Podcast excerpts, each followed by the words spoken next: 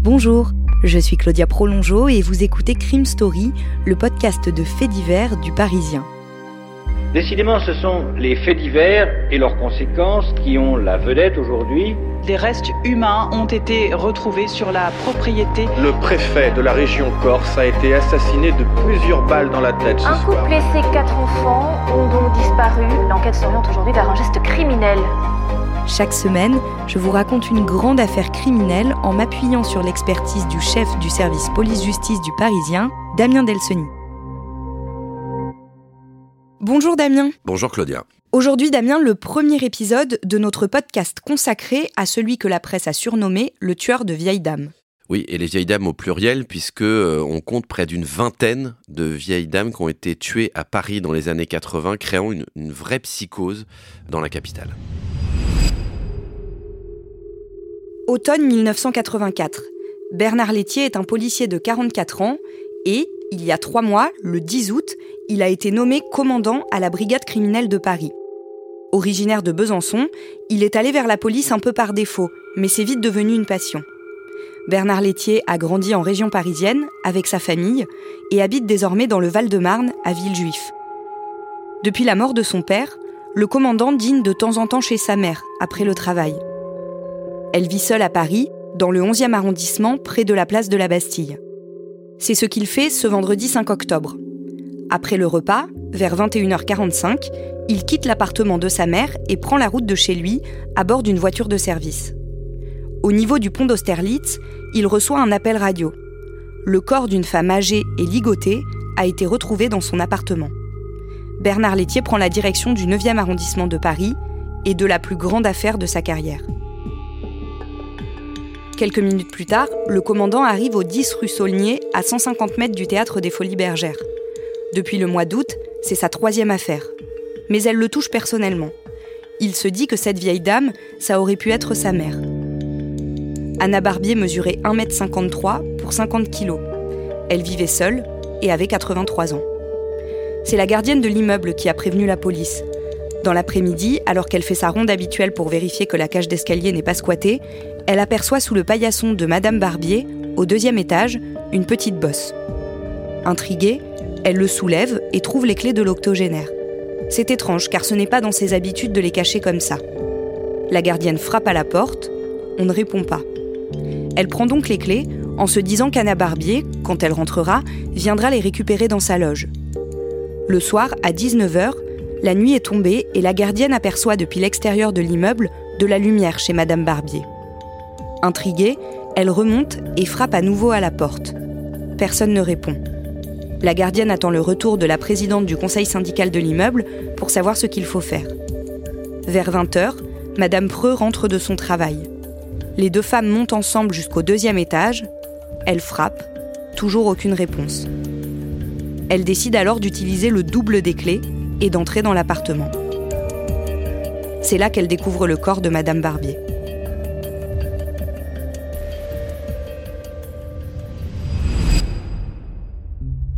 Damien, quand Bernard Létier arrive, il y a déjà quelques-uns de ses collègues, d'autres sont attendus.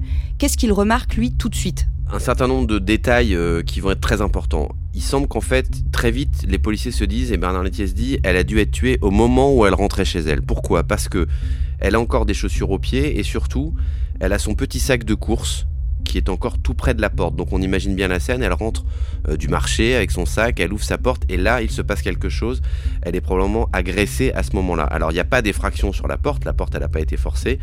Et sur le corps de Madame Barbier, on découvre beaucoup de choses, des traces de lutte. Alors elle a un œil au beurre noir, donc elle a été frappée certainement avec un coup de poing au visage. Son sac à main a été arraché, l'anse est, est complètement détruite.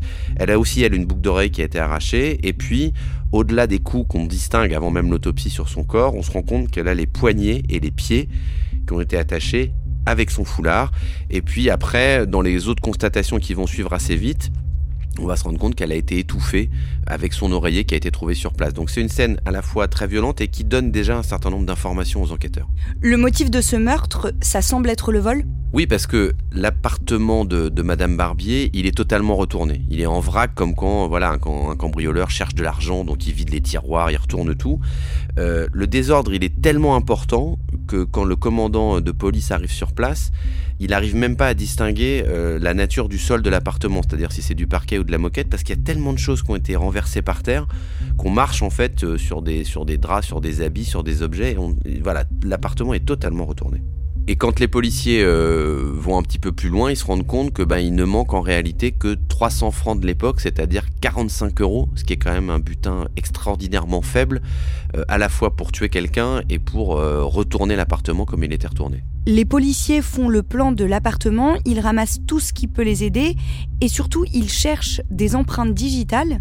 Est-ce qu'ils en trouvent? Alors, on n'est pas à l'époque, on est dans les années 80, hein, la police technique et scientifique n'est pas ce qu'elle est aujourd'hui, mais ils vont quand même découvrir, alors euh, par la technique là du plumeau qui passe un petit peu partout avec de la poudre, ils vont découvrir une empreinte sur un des miroirs de l'appartement, alors qui n'est pas l'empreinte euh, de Madame Barbier, mais qui est une empreinte inconnue quand ils, quand ils rentrent au service et qu'ils comparent cette empreinte digitale avec celle qu'ils ont dans leur fichier papier à l'époque, euh, bah, ça colle pas, il n'y a pas, de, y a pas de, de, corrélation avec des gens connus euh, par la police. Ils apprennent que le même jour, une autre femme a été agressée un peu plus tôt dans la journée et qu'elle s'en est sortie. Ouais, cette femme, elle s'appelle Germaine Petitot, elle a 91 ans. Euh, elle, elle a été très violemment agressée chez elle vers 10h du matin. Euh, elle habite rue Le Pic dans le 18e arrondissement, c'est au, pied de la butte Montmartre. Euh, elle a été agressée par deux hommes. Et ce qu'on découvre, c'est qu'elle a été ligotée, bâillonnée, battue on, est sur des choses qui sont assez proches des constatations faites chez Madame Barbier, qu'on lui a volé également ses, économies, mais c'est pareil, c'est un butin qui est pas très important. Euh, donc les policiers, ils font tout de suite leur rapprochement parce que c'est Paris, parce que c'est pas très loin et les conditions se ressemblent beaucoup, et donc ils vont aller interroger Germaine Petitot. Le traumatisme de Germaine Petitot est tel qu'elle est incapable de se rappeler de détails pouvant aider à identifier ses agresseurs. Elle ne peut même pas dire à quoi ils ressemblaient les policiers vont devoir faire sans. Le mardi 9 octobre, quatre jours après l'agression de Germaine Petitot et le meurtre d'Anna Barbier, une deuxième femme âgée est tuée.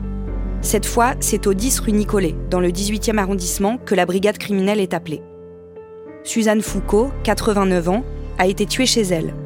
Avant de mourir, elle a ingéré du white spirit qu'on a dû l'obliger à boire, suppose Bernard Laitier. L'alcool ménager a aussi servi à provoquer un départ de feu dans son appartement. Entre le 5 octobre et le 9 novembre 1984, ce ne sont pas moins de 8 femmes âgées qui sont assassinées à leur domicile dans le 18e arrondissement pour la plupart d'entre elles. À chaque fois, la violence du crime est inouïe. Les femmes sont battues à mort, souvent la tête glissée dans un sac plastique. Plusieurs ont été forcées de boire des détergents. Dans toutes ces affaires, le mobile semble être le vol. Quelques bijoux, un peu d'argent, jamais de sommes vraiment conséquentes les enquêteurs cherchent un point commun à toutes les victimes. Ont-elles toutes reçu, par exemple, quelqu'un pour installer le téléphone chez elles? Avaient-elles toutes fait un passage à la banque avant d'être agressées? Rien de cela. Le seul point commun à ces femmes est qu'elles sont faibles, généralement veuves, et qu'elles ont plus de 70 ans. Plusieurs dames seules et âgées ont trouvé la mort de façon violente depuis un mois dans un périmètre de 1500 mètres autour de la butte Montmartre. La police enquête. Pour l'instant, elle ne semble pas posséder d'éléments véritablement significatifs. Après le dernier meurtre, celui d'une femme de 75 ans, toujours dans le 18e arrondissement, la psychose s'empare des Parisiens, en particulier des personnes âgées des environs. Le mardi 13 novembre, la police se déploie dans les rues du quartier pour tenter de rassurer la population. 300 hommes sont répartis sur un périmètre d'un kilomètre et demi autour de la butte Montmartre. Sur simple demande, des agents se mettent à la disposition des personnes âgées qui désirent être accompagnées quelque part. C'est une des mesures annoncées cet après-midi au cours d'une réunion qui regroupait les élus locaux du 18e, la police et les personnes âgées. Pendant une demi-heure, plusieurs milliers de personnes ont reçu des conseils et appris la création d'un nouveau service, Protection 3e âge 18e. Désormais, les personnes âgées pourront, sur simple appel, se faire accompagner et transporter gratuitement pour aller à la poste ou à la banque. D'autre part, M. Chinon, le maire du 18e, a annoncé que les personnes âgées pourront bénéficier gratuitement, par l'intermédiaire du bureau d'aide sociale, de verrous, d'œilletons et d'entrebâilleurs de portes à l'entrée de leur logement. Mais parallèlement, l'enquête piétine. Aucun élément prélevé sur les scènes de crime ne permet d'avancer vers l'identification de suspects. Au vu de la violence des meurtres et du peu de valeur des objets volés, les enquêteurs supposent qu'ils sont des drogués cherchant de quoi payer leur dose ou des personnes ayant de lourds problèmes psychiatriques. Les jours, les semaines suivantes, en revanche, plus de meurtres. Le tueur de vieilles dames semble avoir arrêté de sévir. Jusqu'au vendredi 20 décembre 1985, un peu plus d'un an après. Ce jour-là, Estelle Donjou, 91 ans, est tuée chez elle.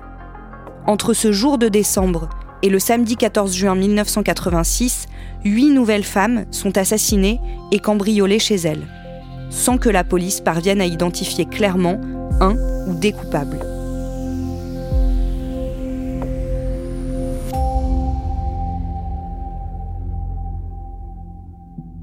Là, Damien, on est à 16 meurtres de dames âgées dans Paris. C'est tout à fait considérable. hein. C'est du jamais vu euh, dans une même ville et presque d'ailleurs dans un même quartier. Euh, 16 meurtres dont on peut penser, en tout cas les policiers le pensent, qu'ils ont été commis par le même homme. Euh, ça donne une ampleur euh, et une, une terreur euh, manifeste parce que vraiment ça n'est jamais arrivé dans Paris une telle série aussi rapprochée. Et les enquêteurs ont quelques pistes quand même? Alors, ils ont cette fameuse empreinte digitale qu'ils avaient retrouvée euh, chez Madame Barbier tout au départ et qu'ils ont retrouvée sur d'autres scènes de crime qui est la même. Donc on sait qu'il y a un auteur commun à tous ces crimes. Le problème de cette empreinte, c'est qu'elle ne donne pas un nom aux enquêteurs quand ils la passent dans leur fichier papier. Bah voilà, et ça sort pas. C'est une empreinte X. Elle n'est pas connue de, de leur service. Alors après, dans toutes les constatations qui sont faites sur les très nombreuses scènes de crime, euh, les policiers, ils acquièrent la certitude qu'ils ont peut-être affaire à un duo. Pourquoi? Parce que Madame Barbier est la première victime, l'appartement il est retourné. Et c'est un point commun aussi de tous les autres, c'est un saccage total. Donc ils, ils se disent, bon, il y en a un qui fouille et un autre qui pendant ce temps-là torture ou frappe la dame pour essayer de lui faire avouer où sont, euh, où sont ses économies. Donc il y a cet élément-là. Et en plus, dans une des rares survivantes euh, de, ces faits, Germaine Petitot va expliquer aux policiers, elle n'a pas des souvenirs très précis, mais en tout cas elle se souvient bien que c'est deux hommes qui l'ont agressée. Donc enfin les policiers sont à ce moment-là sur l'idée d'un duo de tueurs. Ces deux séries de meurtres en 1984 et en 1985, elles interviennent quelques années après l'abolition de la peine de mort en 1981 et elles relancent ce débat-là. L'abolition de la peine de mort en France, ça s'est pas fait très facilement. La population, la majorité des Français étaient plutôt euh, hostiles à l'abolition de la peine de mort. Donc cinq ans plus tard, c'est pas très longtemps après, on a cette série euh, totalement euh, euh, effroyable de, meurtres de vieilles dames. Donc oui, le débat, il est reposé sur la table et il est tellement reposé que Charles Pasqua, à l'époque, ministre de l'Intérieur depuis quelques mois, va lui-même poser le débat sur la table et dire que bah, on peut peut-être regretter finalement devant l'horreur de ces faits que la peine de mort ne soit plus applicable en France. Il y a donc une première série de meurtres en 1984, une deuxième euh, série en 1985 et 1986, et ça ne s'arrête pas là. Non, parce qu'en 1987, une nouvelle vague de meurtres va frapper des vieilles dames à Paris. C'est ici au 22 de la rue Caille, dans le 10e arrondissement, qu'a été découvert hier après-midi le corps de Geneviève Germont étranglé dans son appartement au deuxième étage.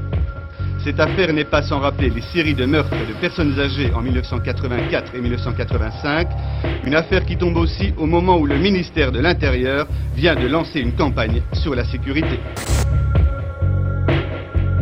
Vous venez d'écouter le premier épisode de Crime Story, consacré à l'affaire du tueur de vieilles dames. Suite et fin de ce podcast dans le deuxième épisode, déjà disponible sur le site leparisien.fr et sur toutes les plateformes d'écoute. Si vous aimez ce podcast, vous pouvez nous le dire en laissant des petites étoiles ou vos commentaires. Crime Story est le podcast fait divers du Parisien.